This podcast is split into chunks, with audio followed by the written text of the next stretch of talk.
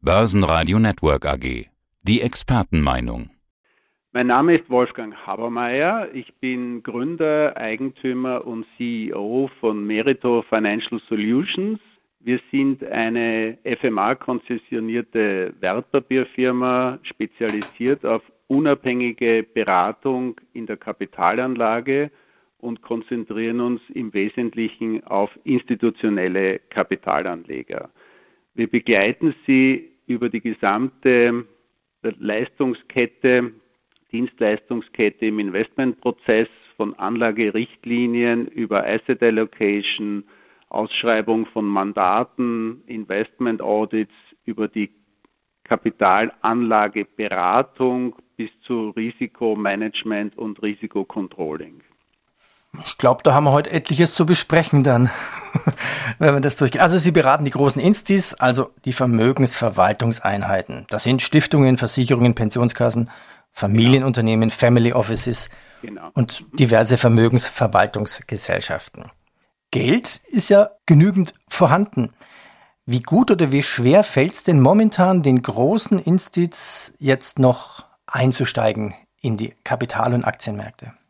Ich glaube, es ist ganz wichtig zu verstehen, dass große institutionelle Kapitalanleger sehr strukturiert an die Kapitalanlage herangehen. Das heißt, es gibt festgesetzte Regelwerke, festgesetzte Limitsysteme und festgesetzte Anlageziele.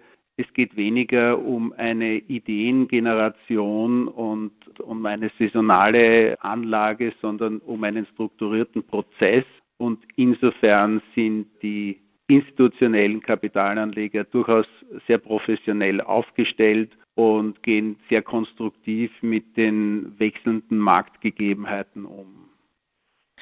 Kommen wir vom großen Bild ins Detail, damit wir Sie auch ein bisschen mehr kennenlernen. Ich habe ein paar Fragen vorbereitet, die derzeit sich vermutlich viele Anleger stellen. Wohin mit dem Geld? Welches Risiko? Welche Chance habe ich? Starten wir mit der Inflation und möglich höheren Zinsen.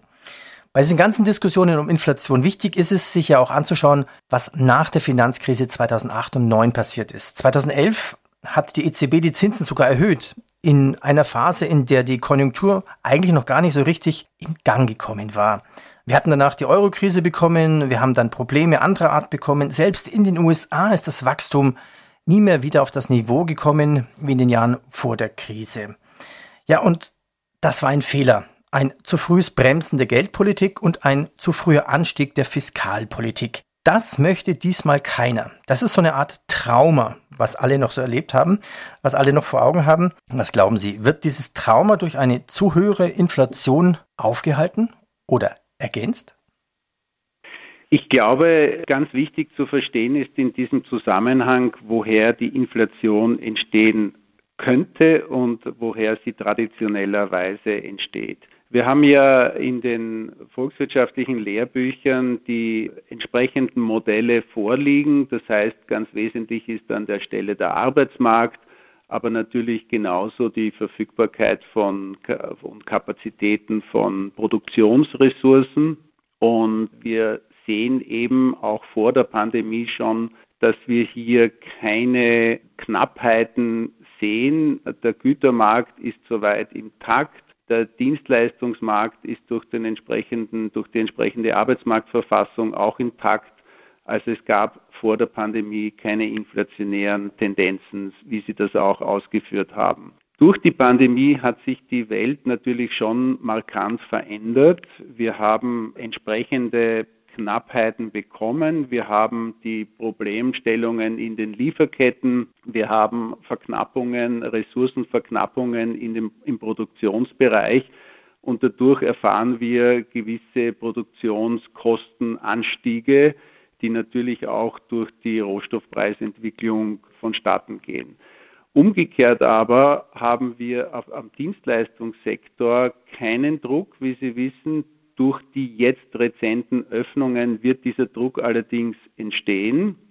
Und die Befürchtung ist hier, glaube ich, größer als die wirklich berechtigte Sorge, dass es hier eben zu Verknappungen auch am Arbeitsmarkt kommt, sprich, dass ein gewisser Lohndruck zu inflationären Tendenzen führt. Ich meine, dass wir von einem temporären Phänomen ausgehen können und dass sich die Dinge mit der Ordnung im Produktionsbereich, aber auch mit, der, mit dem Ausbalancieren am Arbeitsmarkt die Inflationsraten wieder zurückgehen. Wir werden auch sehr viel strukturellen Wandel beobachten können, sehr viel technologische Innovation, die entsprechend Produktivitäten steigern und insofern wiederum Entspannungen bei den Inflationszahlen sehen. Also meine Einschätzung ist, dass das ein temporärer Effekt ist und dass dadurch natürlich zwischenzeitig und über die Zeitachse Zinsen und Renditen ansteigen können und werden, aber eben nicht nachhaltig, sodass wir, sage ich einmal, auf 12 und 24 Monatsperspektive von einer Entspannung ausgehen können. China. China ist ja auf dem besten Weg bis 2030 die größte Volkswirtschaft der Welt zu werden. Dennoch sind chinesische Aktien in globalen Indizes nach wie vor deutlich unterrepräsentiert. Der Anteil ausländischer Investoren an chinesischen A-Aktien ist bisher gering. Was passiert aber momentan mit China, mit den großen Aktien, Tencent, Alibaba und Co? Ist das ein kleiner Crash und kann vielleicht noch ein zweiter kommen dieses Jahr? Sie haben völlig recht. Die Dimension des chinesischen Kapitalmarktes entspricht nicht seiner volkswirtschaftlichen Größe und seiner politischen Macht. Das ist korrekt. Das liegt natürlich am regulatorischen Umfeld. Die chinesischen Börse sind entsprechend wenig liberalisiert, die Kapitalmarktmöglichkeiten und Anlagemöglichkeiten entsprechend beschränkt. Meines Erachtens wird sich das aber über die Zeitachse schon äh, liberalisieren und die Möglichkeiten verbessern. Die aktuellen günstigen Bewertungen der großen chinesischen Technologiewerte liegt eher in den, bedingt in den Ängsten der regulatorischen Restriktionen und weniger in den fundamentalen Bewertungen. Die Unternehmen sind bestens aufgestellt, haben ein intaktes Geschäftsmodell, haben entsprechende Skalierungsmöglichkeiten durch, die, durch den Bevölkerungsreichtum in China. Also meines Erachtens sind die Geschäftsmodelle gut intakt. Wie gesagt, die Bewertungen günstig und ich würde eher dazu raten, zu investieren und weniger abzuwarten und die Angst zu haben, dass es zu einem nochmaligen Rückgang oder gar Crash kommen könnte, wie Sie das angesprochen haben. Wie viel Asien, China sollte man im Depot haben? Wir raten professionell vorzugehen. Professionell vorgehen heißt an der Stelle immer entsprechend gut diversifiziert zu sein. Und gut diversifiziert ist man, wenn man entsprechend der Kapitalmarktgewichtungen positioniert ist. Jetzt kann man natürlich lange darüber diskutieren, ob man hier eine Übergewichtung vornimmt bei China, weil eben die volkswirtschaftliche Größe eine ganz andere ist und eine höhere Gewichtung zulassen würde. Ich würde aber dennoch an der Stelle und aktuell aufgrund der Rahmenbedingungen, Stichwort regulatorisches Umfeld in China, zu keiner Übergewichtung raten. Anlageklasse Immobilien. Wir haben ja viele große, die müssen ja auch diversifizieren, gerade mit Immobilien, also Pensionskassen, Stiftungen. Wenn Sie das ummünzen in Form eines Privatanlegers, wie viele Immobilien würden Sie einem Privatanleger, einem Vermögenden empfehlen? Immobilien ist ein wichtiges Standbein in der Kapitalanlage. Es ist ein wertvoller Beitrag, auch im Sinne der Stabilisierung einer Kapitalanlage. Es ist schwierig, hier jetzt eine Zahl vorzugeben. Sie kennen die historischen Vorgaben, etwa ein Drittel in Immobilien investiert zu haben. Es ist auch, hängt auch sehr von persönlichen Präferenzen ab. Also ich würde jetzt ungern eine Zahl nennen, aber die Geschichte, die eben etwa vorgibt, ein Drittel in Immobilien investiert zu haben und in Immobilien investiert zu sein, würde ich durchaus unterstützen. Danke Ihnen. Thema Rohstoffe. Sind wir gerade in einem Rohstoff-Superzyklus? Man könnte daran glauben, was sicherlich der Fall ist, dass wir die Bodenbildungen weit hinter uns haben, die wir im Vorjahr gesehen haben. Wir sind, wenn Sie einen Superzyklus ansprechen, äh, allerdings noch sehr weit entfernt von den Bewertungshöhen, die wir aus den vergangenen Jahrzehnten kennen. Meines Erachtens haben wir alle Ingredienzien für einen Superzyklus. Wir haben, wie schon vorhin erwähnt, die Knappheiten aktuell durch die Pandemie bedingt. Wir haben darüber hinaus die Befeuerung durch die Fiskalpolitik, die meines Erachtens anhalten wird und über längere, über mehrere Jahre spürbar bleiben wird. Und wir haben auch natürlich die äh, zum Teil Verknappungen durch den technologischen Wandel, Stichwort Elektromobilität und so weiter. Also ich würde meinen, die Möglichkeit ist intakt und ich würde deswegen und nicht nur deswegen auch dazu raten, Rohstoffe jedenfalls ins Portfolio aufzunehmen, eben entsprechend einer vernünftigen Diversifikation und in Rohstoffe auch investiert zu bleiben. Da würde ich gerne nochmal nachhaken, in welcher Form würden Sie Rohstoffe kaufen? Also als Papierform in Form von Rohstoffzertifikaten oder Rohstoffminenaktien oder wie viel physisches Gold, Platin oder Silber würden sich zulegen? Meines Erachtens ist es ganz wichtig, wirklich zu wissen, wie man in eine Anlageklasse investiert. Für mich gelten Rohstoffaktien, Minenaktien nicht als Veranlagungen, als Kapitalanlage in Rohstoffe. Ich möchte doch direkt in den Rohstoffen investiert sein. Jetzt wissen wir natürlich von der Herausforderung, dass wir Rohstoffe so nicht lagern können. Wir haben wenig Möglichkeiten, Eisenerz beispielsweise oder Rohöl bei sich zu lagern. Und insofern sind wir gefordert, derivativ zu investieren. Meine Empfehlung ist an der Stelle auch entsprechend diversifiziert zu bleiben. Sie wissen, wir haben die vier Kategorien der Rohstoffanlage, die Energie, die Industriemetalle, die Edelmetalle und die Agrarrohstoffe. Und ich würde doch ETFs bevorzugen, dass man oder Fonds, die direkt und entsprechend diversifiziert in diese Märkte investieren und die sozusagen die Möglichkeit bieten, entsprechend gut diversifiziert zu bleiben. Die physischen Möglichkeiten, wie Sie angesprochen haben, in Gold zu investieren, sind natürlich gegeben, genauso wie in Silber. Und man kann sich nach persönlicher Präferenz natürlich von Goldmünzen über sonstige physischen Möglichkeiten entsprechend ein Depot anlegen, eine Seeverwahrung vornehmen. Aber in meinem Kontext geht es eben darum, dass das Portfolio entsprechend diversifiziert bleibt und insofern gehen wir in den Kapitalmarkt direkt und nicht in den physischen Markt. Bitcoin, Kryptowährungen, China will Regulierungen. China verbietet das Bitcoin-Mining. Türkei will es auch verbieten. In den USA denkt man auch über Regulierung nach. Anders für Venezuelas Bürger ist der Bitcoin eine monetäre Notwährung gegen die Willkür des Staates. Sogar das Militär startet das Mining. Bitcoin. Ist das eine Währung? Ist das eine Geldaufbewahrung? Was ist Bitcoin?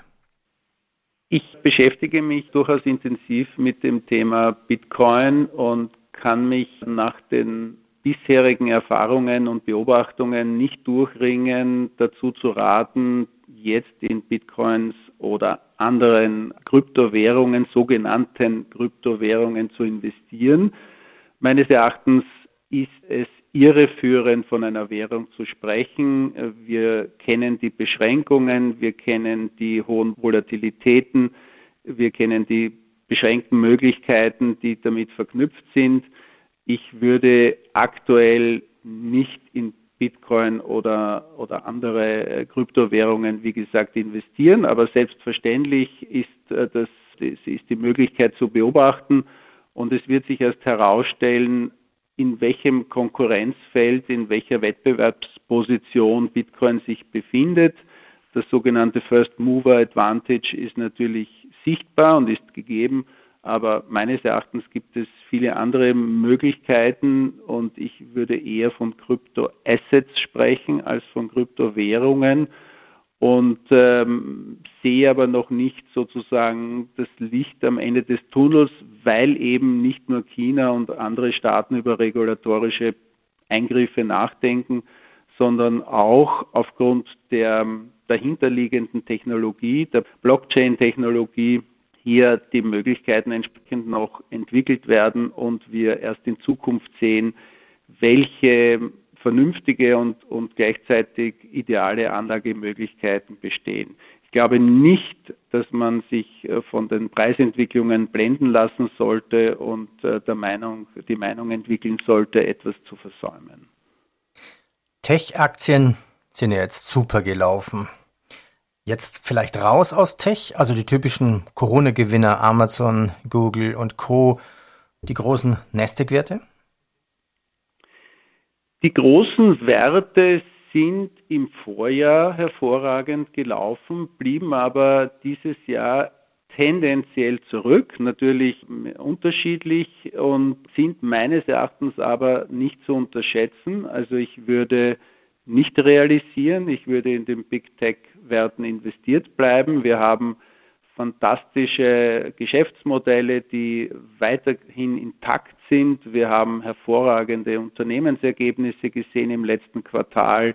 Wir haben sehr starke Unternehmenskennzahlen, wir haben sehr starke Cashflows und wie gesagt, wir haben durchaus durch die Gewinnentwicklungen auch tendenziell rücklaufende Bewertungskennzahlen, also ob es die KGV-Zahlen betrifft oder andere.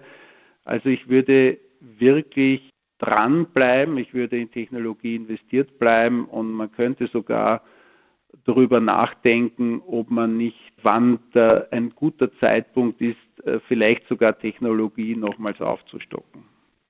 Schließen wir unser Interview so langsam ab. Blick in die Zukunft. Wie sieht denn die Welt nach Corona aus? Was wird sich für immer in der Anlagewelt verändern? Für immer.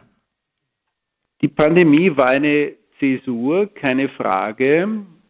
Die Auswirkung nachhaltig auf die Kapitalanlage wird meines Erachtens gar nicht so groß sein. Wir haben selbstverständlich alle Anlagenklassen zur Verfügung, auch weiterhin zur Verfügung. Es wird selbstverständlich Verschiebungen geben, die möglicherweise auch nachhaltig bleiben betreffend der Zinslandschaft. Wir haben schon darüber gesprochen, über die sehr geringen Renditen oder sogar negativen Renditen und umgekehrt die Bedeutung der Aktie, die natürlich äh, zentral bleiben wird, aber ähm, das vom Handwerklichen gesehen wird sich so viel gar nicht ändern. Wir werden natürlich geänderte Rahmenbedingungen erfahren, wir werden einen enormen strukturellen Wandel sehen, wir werden enorme technologische Innovationen sehen, aber vom handwerklichen, von der handwerklichen Seite meines Erachtens wird sich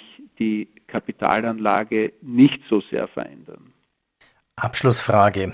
Größtes Risiko zweites Halbjahr 2021?